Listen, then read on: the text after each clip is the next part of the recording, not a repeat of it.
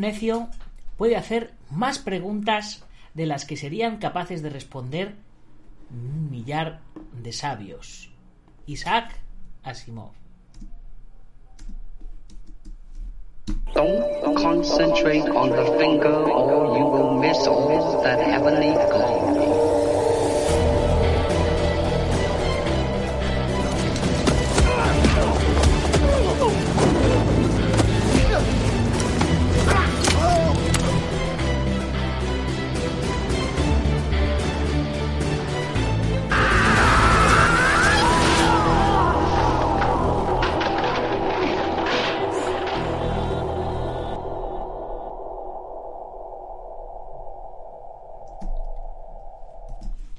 Buenos días, buenas tardes o buenas noches, dependiendo de dónde nos estés viendo u oyendo. Soy Nacho Serapio, fundador de Dragon.es y te doy la bienvenida a este tu programa de artes marciales y deportes de contacto.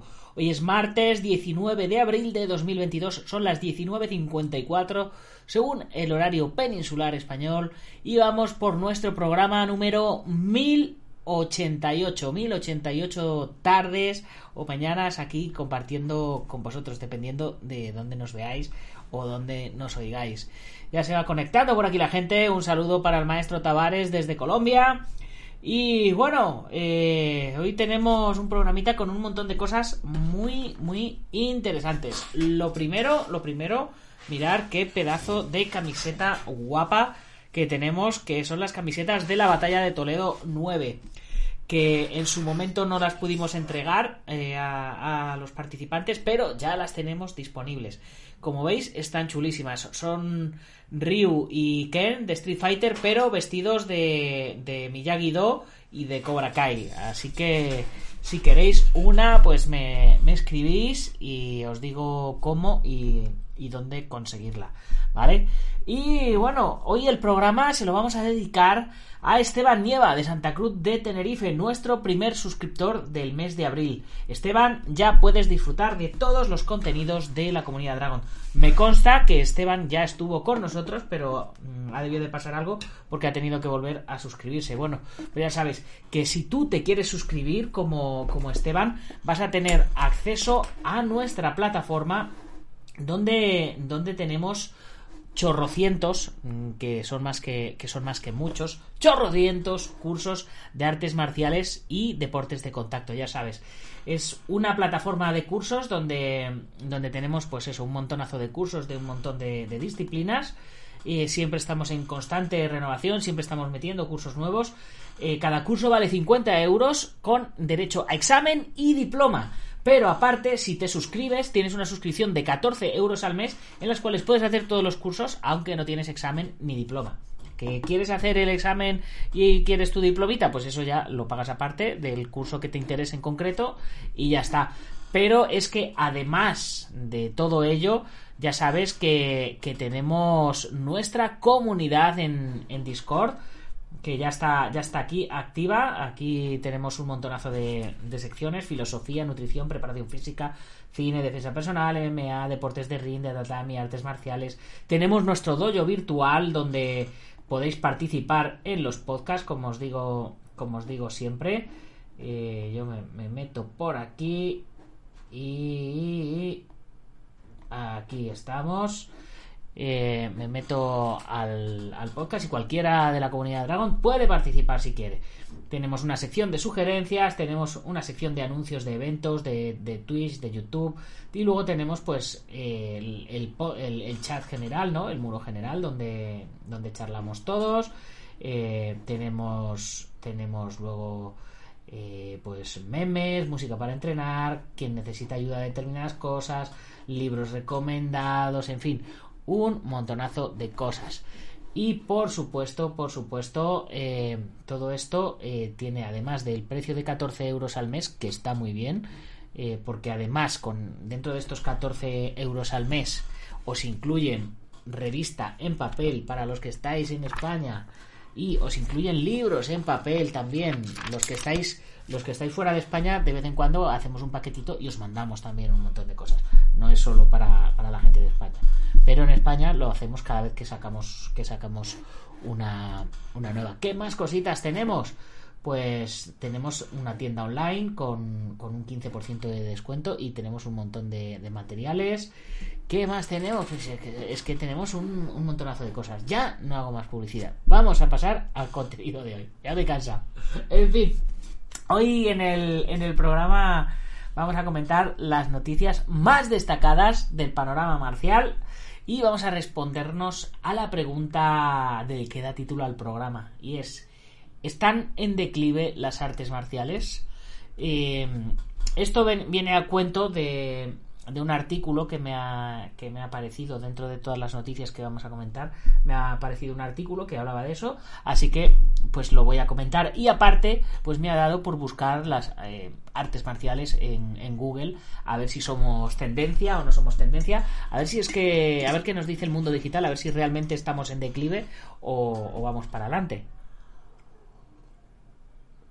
La verdad es que yo ya lo he mirado y me he sorprendido bastante. Pero mmm, no dejemos que, que, la sorpresa sea solo para mí.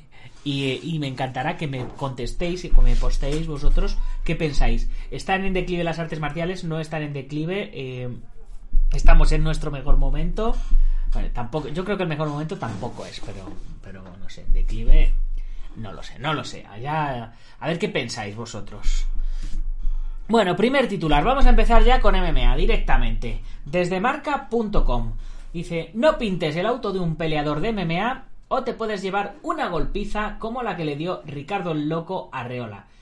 Ex participante del Exatlón muestra un vídeo molesto por lo que le pasó en Monterrey previo a uno de sus entrenamientos.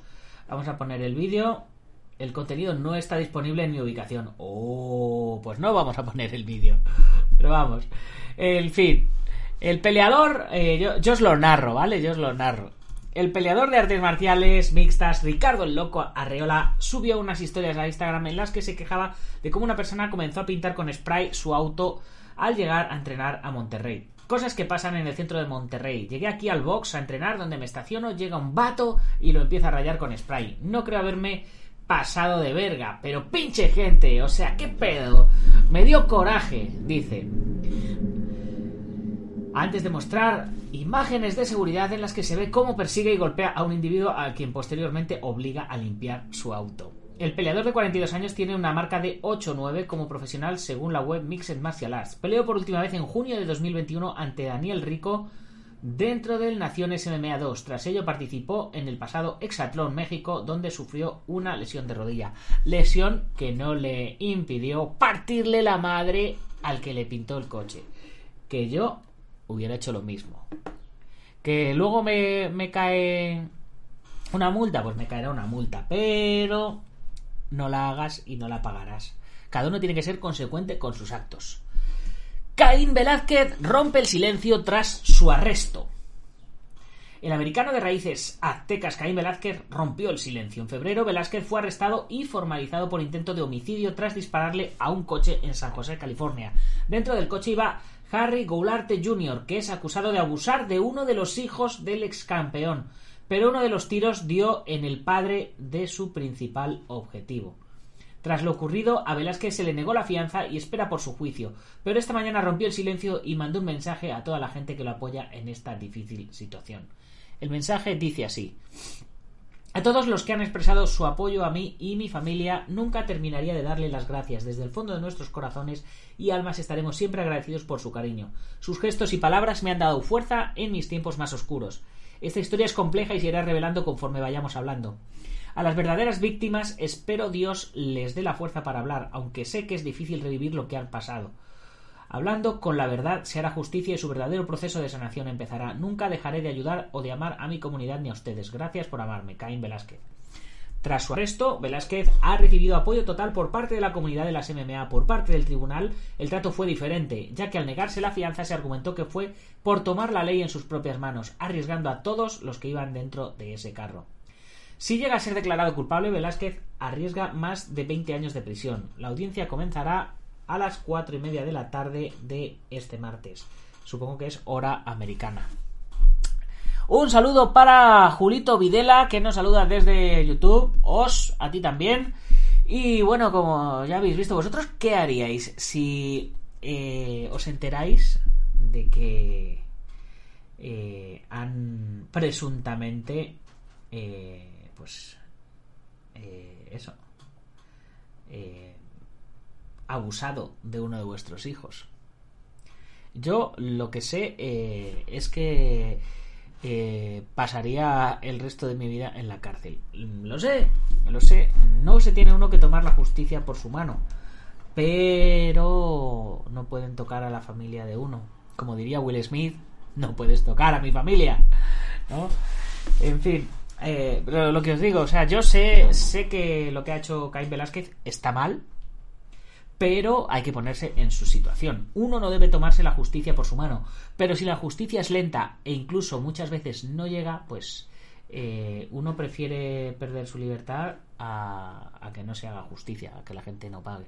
Así que bueno, pues para gustos colores. ¿Vosotros qué hubierais hecho en su situación? Y mientras tanto, vamos pasando a la siguiente noticia. Seguimos con las MMA. Porque Dustin Poirier dice: No he oído nada de UFC en meses. ¿Qué sigue para Dustin Poirier después de su derrota con Charles Oliveira por el Mundial de Peso Pluma de UFC? Todavía no lo sabemos. Y él tampoco, aunque tiene una idea. En recientes publicaciones en redes sociales, The Diamond estuvo hablando de su posición actual, apuntando a que no ha oído nada de la compañía en dos meses, pero que cree probablemente estén esperando para armar una cuarta pelea contra McGregor.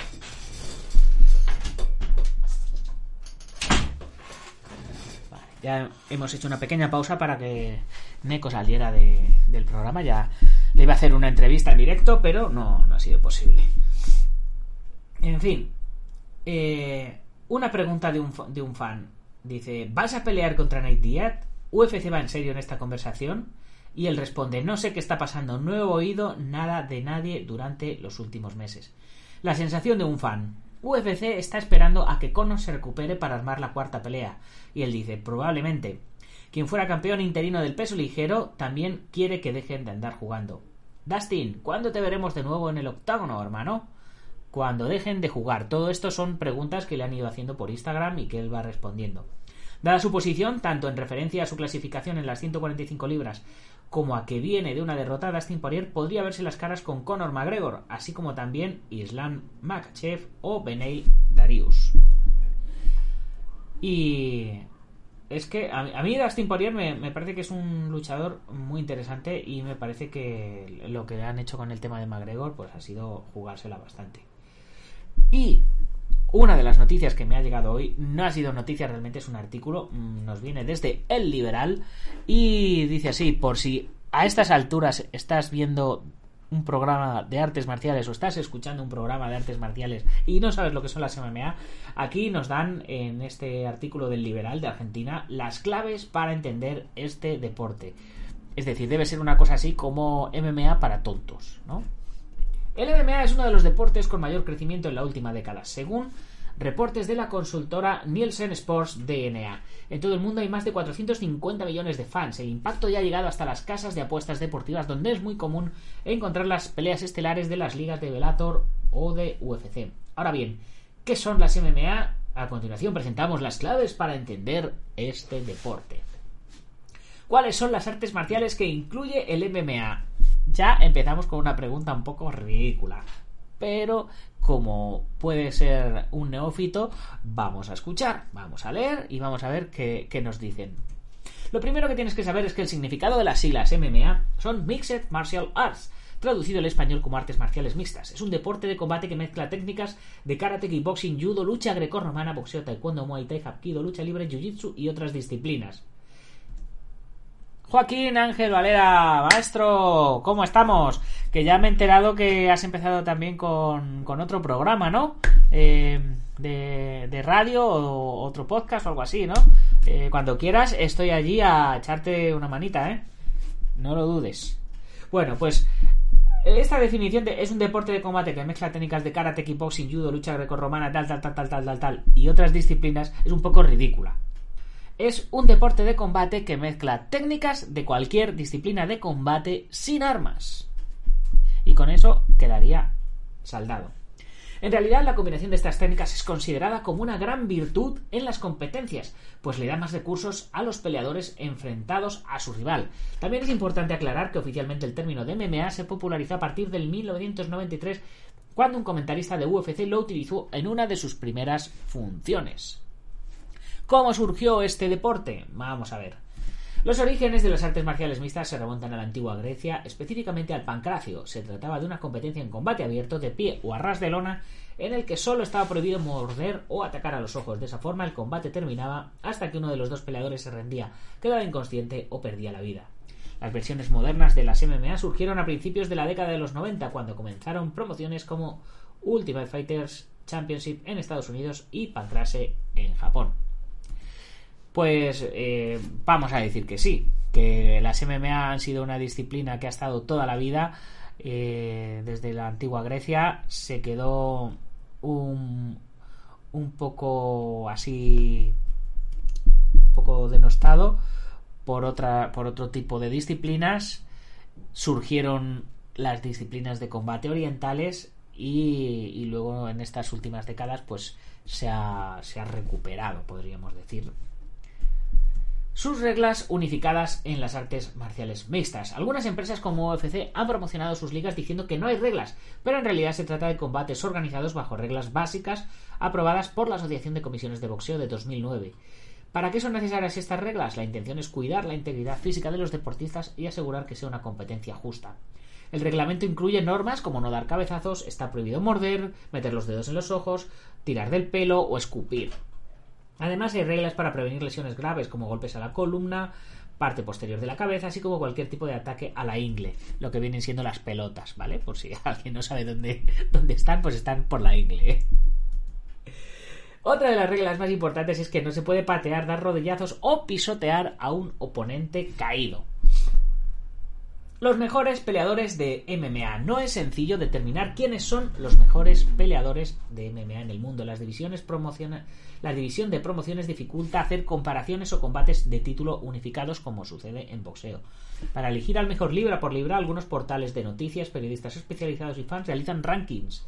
Entre ellos, históricamente destaca el brasileño Anderson Silva con un récord de 34 victorias y el récord del reinado más prolongado en UFC.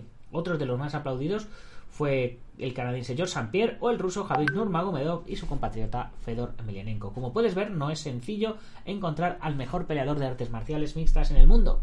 Los analistas intentan definirlo considerando su récord, estilo físico y hasta la experiencia, pero definitivamente esto no es una ciencia exacta. Lo único seguro es que se seguirá escribiendo la historia de este deporte con intensas y emocionantes batallas. Ahora ya conoces qué son las MMA con las claves para entender este deporte. Si eres fan de promociones como UFC, Bellator MMA o PFL, recuerda que hay unas cuantas páginas donde puedes seguir los pronósticos más actualizados para los mejores combates y no les vamos a dar publicidad. Edgar Campo, interesante programa, saludos, un saludo para ti también.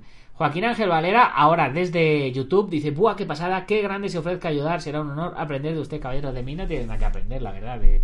Yo creo que, que esto es soltarse hablando delante del micrófono y, y ya está. O, con el micrófono a un lado, que yo me le pongo aquí al, lado. Vamos, eh, dejamos las MMA por un lado y vamos eh, a las artes marciales eh, más clásicas, podríamos decir. Y vamos al judo, empezamos con el judo con una noticia que no es del agrado de nadie. Y dice así, muere de un paro cardíaco Estela Rodríguez, primera campeona mundial de judo cubano. Estaba ingresada en el clínico quirúrgico de 26, donde había ingresado por problemas ligados a la diabetes. La gloria del deporte cubano Estela Virgen falleció este domingo a causa de un paro cardíaco en el clínico quirúrgico de 26, donde había ingresado por problemas ligados a la diabetes que padecía, según CMKX Radio Bayamo. El movimiento deportivo cubano está de luto hoy por el deceso de una de las grandes judocas de nuestro país a nivel universal. El judo panamericano se encuentra de luto ante el fallecimiento de esta gran judoka. Colgó en su Facebook la Confederación Panamericana de Judo. Sencilla, humilde, bondadosa y amiga siempre, esta santiaguera nos deja con 54 años. ¡Qué joven! Cuando más necesitábamos de su ejemplo y su personalidad en el deporte y la vida. Escribió el periodista Joel García en un post. Quizá mañana pueda escribir menos dolido y más centrado en lo que significa para el judo y para, y para Cuba. Este domingo 10 de abril de 2022 duelen las palabras de para una despedida.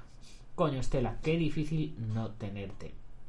Pues la verdad es que es una noticia muy triste, no quería dejar de, mencionarla y además relativamente joven, 54 años.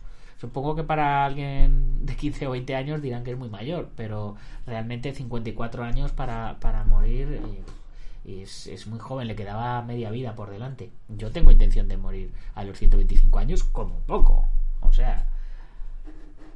Bueno, vamos con el karate y vamos con una noticia de esas que no nos gustan nada, pero eh, que la hemos estado trayendo al programa desde que nos enteramos de ella condenan a 13 años a un profesor de karate por abusar de dos menores en Tenerife.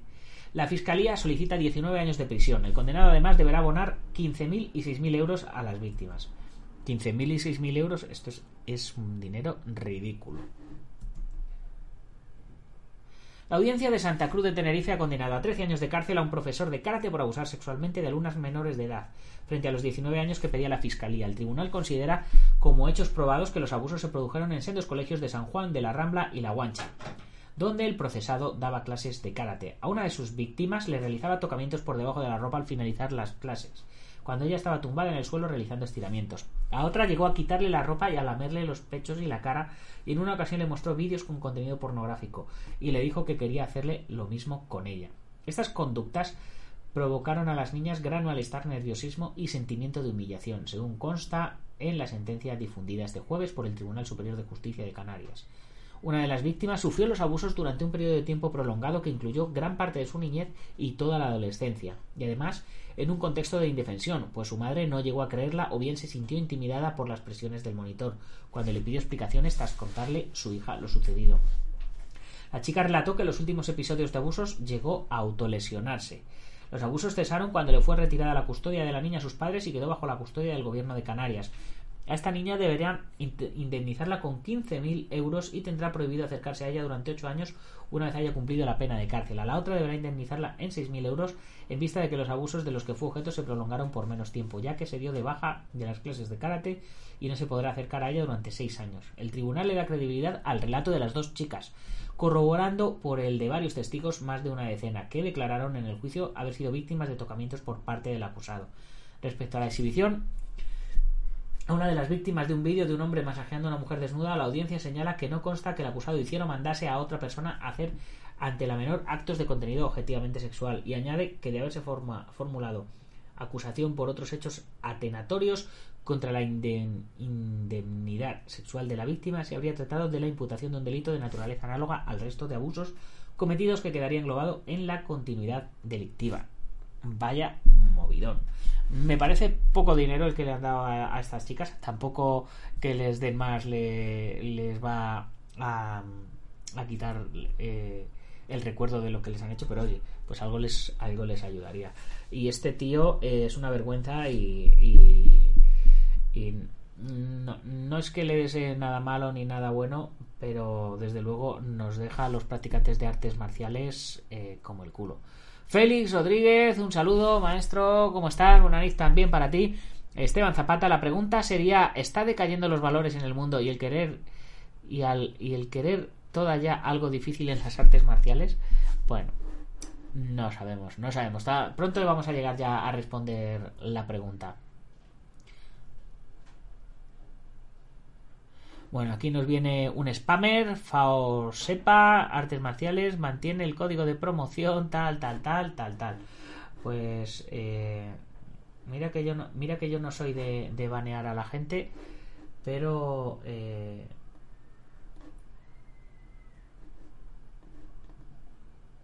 encuéntrenos si yo tenga que cansado de la publicidad, escriba y lo apagaremos. Feliz transmisión. Vaya Vaya tela.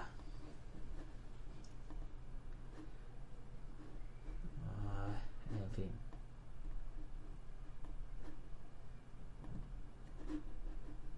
Bueno, ya, ya nos ha dejado la publicidad puesta ahí, pero en el chat ya está baneado. Vamos a ver qué más, qué más noticias tenemos por aquí, qué más cositas. A ver. Seguimos con el karate, noticias un poco nostálgicas, sentido homenaje a Sandra Sánchez y Damián Quintero. Los karatecas, vigente campeona y subcampeón olímpico, protagonizaron la gala de los Olímpicos, donde también sirvió para la pedida de la vuelta del karate a los Juegos Olímpicos. Algo que va a estar bastante complicado, pero bueno, nunca se sabe.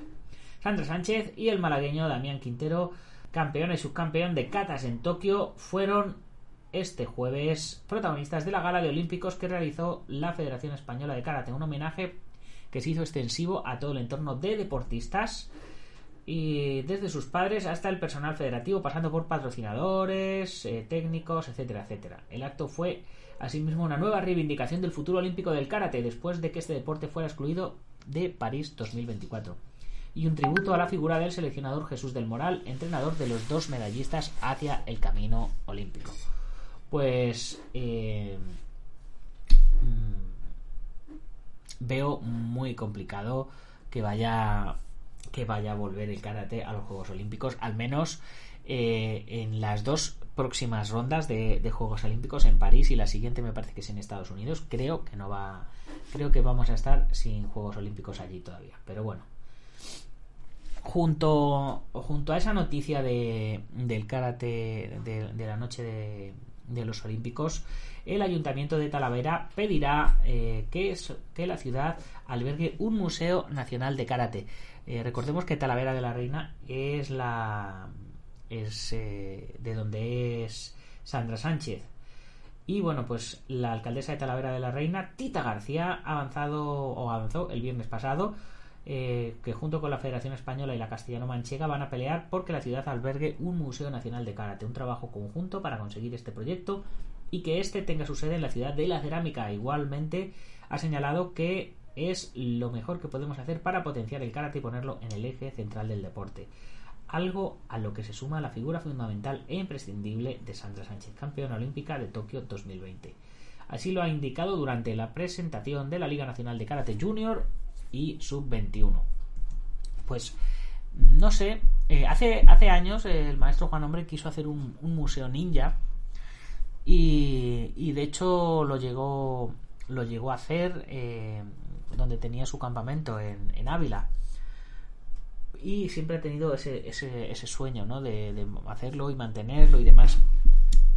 Pero no, sé hasta qué punto este tipo de cosas pueden llegar a, funcionar, ¿no? Porque eh, un museo ninja en Japón, en las regiones donde vivieron los ninjas, pues sí es entendible.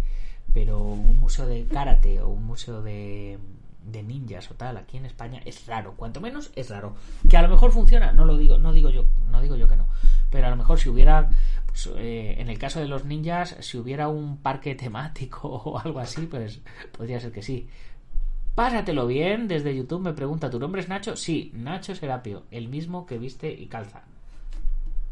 No me, no me pongo nicks raros, chungos, ni cosas de esas. Bueno, sí, el del Guerrero Interior, que, que es mi otro canal de YouTube. Ya sabéis, podéis seguirme en mi otro canal de YouTube, El Guerrero Interior.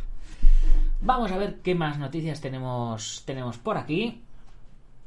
Pasamos al taekwondo, señores, señores. La cosa se caldea. Si venimos de, un violador de karate, ahora, ahora vamos al taekwondo caso Taekwondo Español. La federación pide al juez estudiar sus informes contrarios a la UDEF. La cúpula de la federación ha solicitado una prórroga. Bueno, se nos ha suscrito. Eh, pásatelo bien. Pues eh, muchas gracias por suscribirte. La cúpula de la federación ha solicitado una prórroga en la que reclama que se estudien sus informes y se les devuelvan los teléfonos incautados. La investigación sobre la presunta corrupción en la Federación Española de Taekwondo continúa continuará durante algunos meses más. Jesús Castellanos y el resto de implicados en el caso pidieron el pasado mes de enero una prórroga al juez en la que se reclama que analice los informes propios que contradicen a los de la UDEF. Los denunciantes, en su respuesta al juzgado, se han opuesto a verlo como una estrategia para dilatar indefinidamente el procedimiento. La UDEF, en esos informes que ya publicó el español, detalló cómo la federación presentó facturas falsas y justificó gastos de manera errónea. Además, en conversaciones pinchadas y captadas por la policía se pudo comprobar cómo se manipulaban las cuentas con el objetivo de que en algunos casos quedaran mil euros limpios. El informe, que en su modelo resumen cuenta con casi 200 páginas, acreditaba incluso la percepción irregular de dietas por el personal administrativo. Jesús Castellanos, presidente de la Federación y principal investigado en estas diligencias, ya trasladó a este periódico que los informes con los que contaban contradecían las prácticas por la UDEF. El máximo mandatario del organismo, en conversaciones con el español el pasado mes de octubre, rechazó ceder los informes de su perito. Ahora reclaman al juez una prórroga para que éste pueda analizarlos. Concretamente solicitan la prórroga para que se efectúe la ratificación a presencia del juez instructor del perito auditor, cuyo informe ya está incorporado a autos. Estos informes son la principal defensa empleada por Castellanos y su equipo, que consideran que todas sus acciones en la federación entraron dentro de la legalidad. También piden al CSD traslade al juzgado todos los expedientes tramitados entre 2008 y 2017 en relación a las subvenciones y ayudas recibidas por el ente federativo en todo ese periodo. Específicamente se requiere una copia certificada de los expedientes indicando los reparos manifestados a su fiscalización, incluyendo las correcciones que haya podido hacer la propia federación a petición del CSD. Es decir, la federación, como viene defendiendo desde hace tiempo, estuvo supervisada por el CSD y por ende todas sus actividades debieron de contar con ese seguimiento. Sin embargo, el propio CSD aparece en la causa como acusación particular, por lo que se entiende que desde el Consejo no hay seguridad sobre las prácticas llevadas a cabo. Vaya movidón, señores. Vaya movidón. Joaquín Ángel Valera es la moda, karate, a todos les gusta subirse al carro, alcaldesas, concejales, al igual que pasó con Fernando Alonso en la F1 y su museo. Qué pena que nuestros deportes solo sean reconocidos así. Pásatelo bien, comenta, dice, te veía entrenar cuando yo era pequeño por delicias, creo recordar. Pues... Eh, ¿Y no entrenabas tú? Si, entrenabas, lo mismo me, me acuerdo de quién eres y todo. Vamos a ver qué más noticias del karate y del taekwondo. Pasamos al kickboxing. Punta Lara denuncian brutal golpiza de dos kickboxers a un hombre. En diariohoy.net. Sucedió en la zona de Almirante Brown y 14 y hasta el momento no hay detenidos. La víctima terminó hospitalizada. Investigan causas del salvaje ataque. Esto es de La Plata.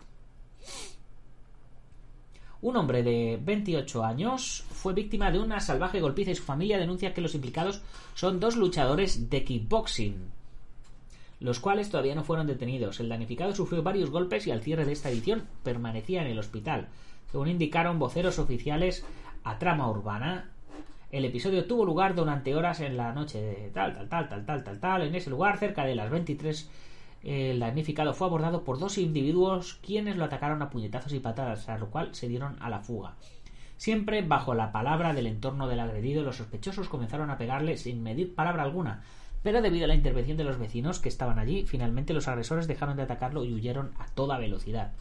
Fui sorprendido por dos hombres que se movilizaban en un auto gris oscuro. Puede leerse en la denuncia. Además, fuentes policiales señalan que el damnificado regresó por sus propios medios hasta su casa pero fue allí cuando comenzó a sentirse mareado y confundido.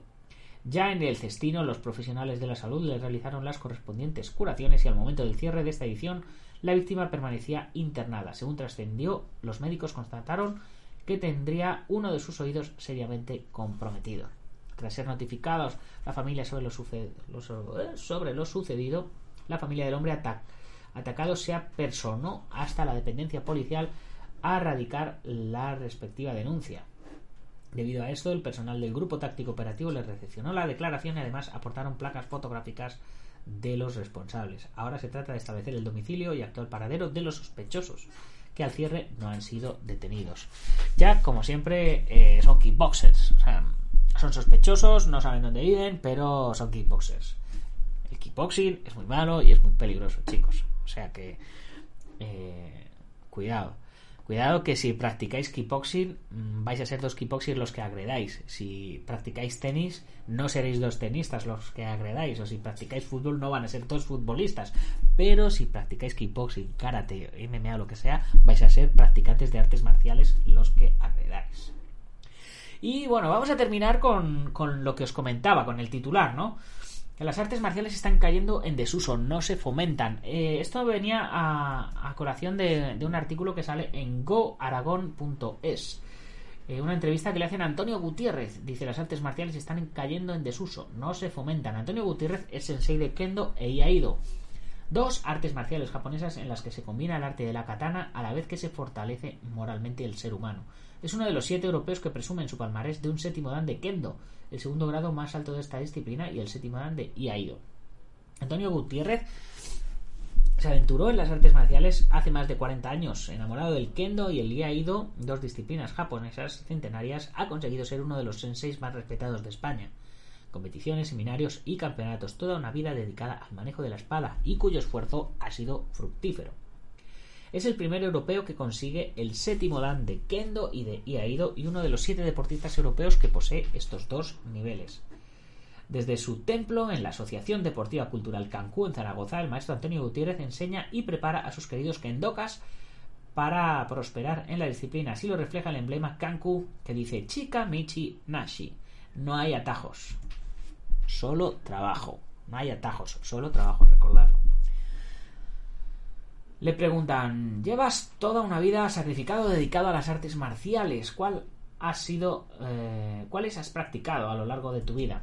pues nos comenta que ha practicado, que empezó con el judo, luego se pasó al karate, eh, estuvo 20 años practicándolo, de ahí simultaneó con aikido durante 3 años y de repente conoció el kendo y sintió un flechazo y luego ya pues ya se quedó con el kendo y con el iaido y en total lleva más de 40 años.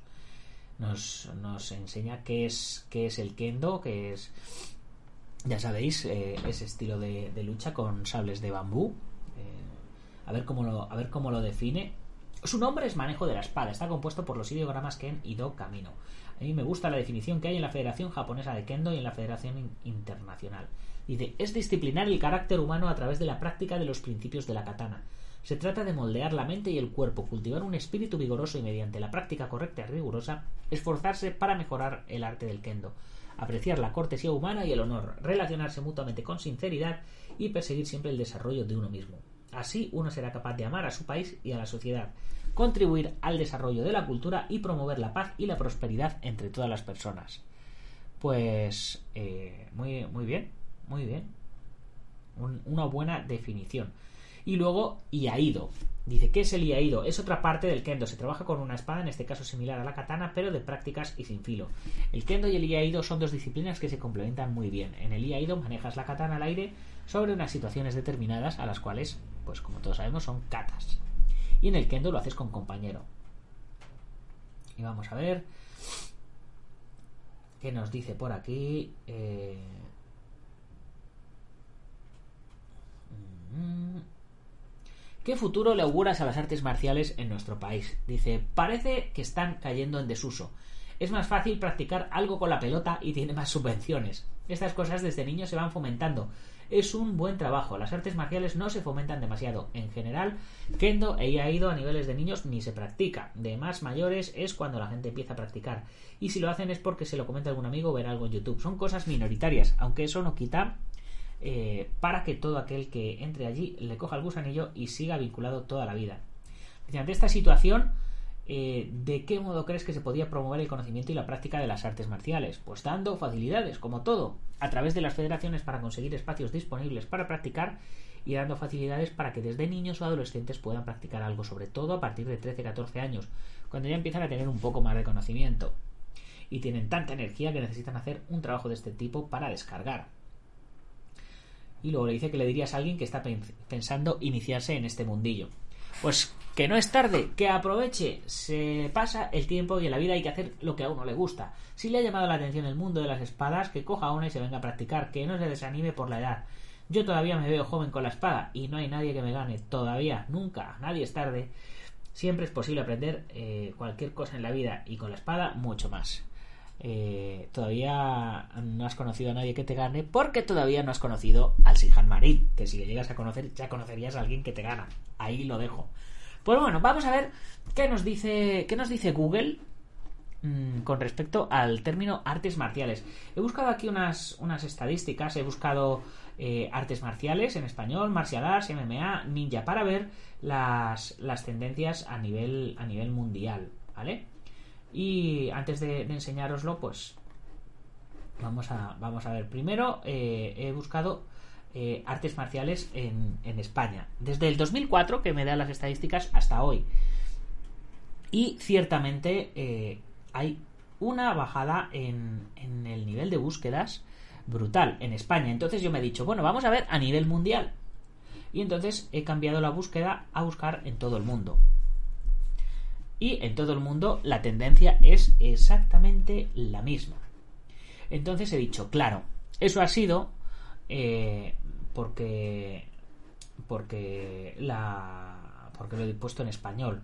En febrero de, de 2004 o en enero de 2004, digamos que artes marciales había 100 búsquedas. No, no sé la estadística eh, eh, como la hace, pero digamos que 100 búsquedas ha pasado a, a, 20 búsquedas, a 18, menos de 20. Ha, bajado pues un, un 80% el interés, podríamos decir.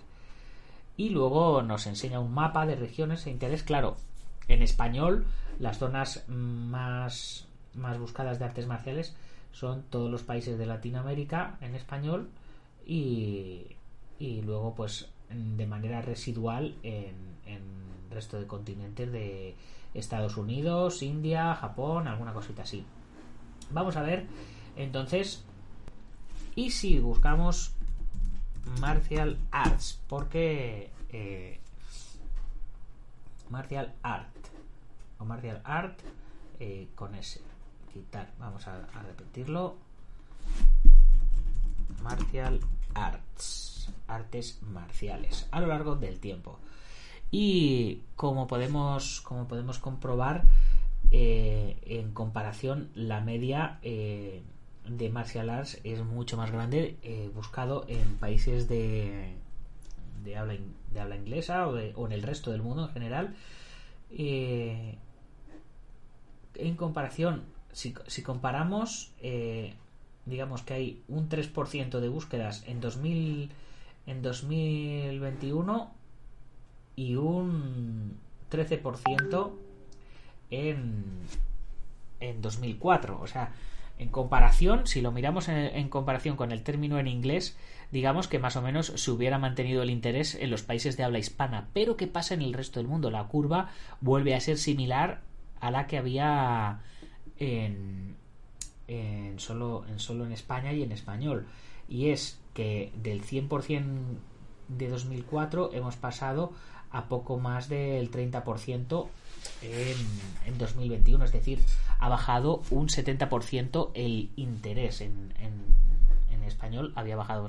Entonces me dije, bueno, claro, eso debe ser porque, porque lo que ahora se lleva son las MMA. Entonces he bajado el término de búsqueda y efectivamente Fijaros lo que pasa ahora con las MMA. ¿Esto qué significa? Pues significa que las tendencias han, cambiado. En 2004 apenas había interés por las MMA. De repente empezaron a, coger auge, a coger auge. Eh, de repente por aquí en, en 2010 pegaron un subidón brutal y, luego ya han seguido han seguido pues manteniéndose bastante bastante arriba el interés de, por las MMA en comparación con con con las con la búsqueda de artes marciales normales entre comillas normales o, son normales luego eh, vamos a ver una búsqueda que no había hecho. Kickboxing vamos a ver el término kickboxing. El término kickboxing ha estado más más eh, ecuánime, más o menos eh, ha causado el mismo interés, igual que, artes marciales, aunque eh, en los últimos años también ha bajado, ha bajado un poquito. Y ahora, para terminar, la típica competencia ninjas contra, contra saulines, ¿no? Buscamos a los saulines. Y bueno, aquí tenemos el término saulín ha bajado, como podemos ver, eh, de, un 16%, eh, por ciento, ha bajado a un 4%, ha bajado, ha bajado el interés, pero de repente ha habido, ha habido picos en determinados momentos. Eh, Veis un pico grande en 2005 que baja, baja, baja hasta 2007 y luego tiene otro repunte en 2011 que baja, baja, baja hasta 2013. Luego ha tenido otro par de picos, pero más o menos ha estado por ahí. Eh, más, más buscado que el kickboxing, ah, o sea, más buscado que. Sí, más buscado que el kickboxing al principio y ahora mismo más o menos igual. Y para, Eh, para terminar, vamos a quitar el, el kickboxing. Para terminar, vamos a buscar a los ninjas. Porque todo con ninjas siempre mola más. Y aquí tenemos la comparativa con los ninjas. Fijaros, chicos, los ninjas lo petan. Los ninjas son lo mejor. Aquí, aquí tenemos la búsqueda de ninjas en 2004. Era, era, pues eso, de un 25%, un 30%. Ha ido subiendo el interés por el tema ninja hasta un pico en, en 2014 aunque realmente la masa de pico ha sido desde 2012 a 2013 y luego ha, bajado, pero aún así con todo lo que ha bajado se mantiene el interés por, por las cosas de ninjas por encima de cuando empezaron eh, al 25% es, lo un, es casi eh, los ninjas y las MMA son lo que más lo que más ha subido ahora claro eh, esto está esto nos, nos demuestra el dicho ese de que todo con ninjas mola más. Una tortuga mola, pero una tortuga ninja mola más. Un, un bolígrafo mola, pero un bolígrafo ninja, es que, es que un bolígrafo ninja mola más. Un, no sé, todo, todo con ninjas mola más, ¿vale? Eso ha quedado claramente demostrado. Ahora, eh, mm, la tendencia de la que las MMA están a la alza la tenemos clara y clarísima. Ahora, el tema de los ninjas yo no sé si, si será por temas de videojuegos, por temas de Naruto, por cosas de esas, más que porque la gente vaya a entrenar, también hay que reconocerlo. Pero bueno, aquí está el, análisis que nos da Google de las tendencias en artes marciales. Así que, ¿las artes marciales están a la baja? Pues, como vemos, sí que son buscadas y sí que tienen interés, pero han ido cambiando las, las tendencias a lo largo del tiempo. Yo os puedo decir que el gimnasio de Marín está petado de gente. El gimnasio de Ángel Ruiz está petado de gente. El gimnasio de mis amigos Iván Parada, de. De. de bueno, el, gimnasio de, de, un montón de gente que conozco están petados. O sea, eh, no creo que las artes marciales estén a la baja ni por mucho. Lo que sí que ahora hay muchas más escuelas y muchos más gimnasios y hay mucha más oferta que, que, demanda, ¿no? Entonces habrá, hay, hay gimnasios que tienen poca gente y gimnasios que tienen mucha gente. Y bueno chicos, con esto nos despedimos por hoy. Espero que os haya gustado el programa. Me parece que prontito se vienen entrevistas. Si tú eres artista marcial, maestro, practicante o tienes algo relacionado con las artes marciales y quieres que te entreviste, escríbeme y preparamos la entrevista y te hago una entrevista sin ninguna duda. Como siempre, antes de irnos, mencionar a los patrocinadores. AYAMA, Asociación Internacional de Artistas Marciales, fundada por el maestro Marín y yo mismo para promover y apoyar a los artistas marciales independientemente de su estilo. Qualis Training Lab del maestro David Martínez Pozo es un centro de es que no sé, no sé cómo, no sé cómo decirlo, meteros en la web, Qualis Training Lab. Eh, es entrenamiento funcional, readaptación del cuerpo, eh, bueno, eh, entrenamientos personales, eh, es una pasada. O sea, meteros en la web y echarle un vistazo. Si estáis en Valencia, no debéis de dejar de visitarlos. también epca.eu del maestro Mario Morencia, IPM International Martial Union del maestro Martín García, Gimnasio Buenquidoyo de Sijan Marín en Yuncos, Toledo. Ya sabéis, está petado. Si queréis venir, que lo sepáis. Eh, también Antonio Delicado de la Mitosis Internacional, Coso Ryukempo Asociación, Joaquín Valera de Jarmillo Japquido, Alberto Hidalgo, genio y figura hasta la sepultura. Eh, y VTEX, plataforma número uno de gestión integral de torneos y de gimnasios.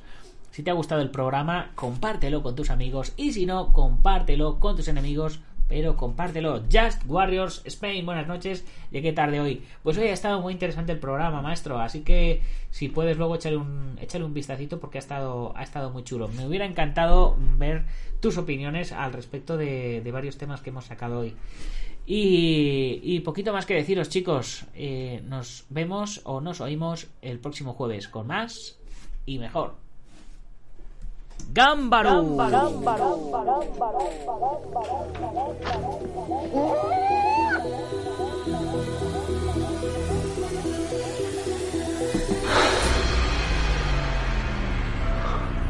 Ya sé cómo.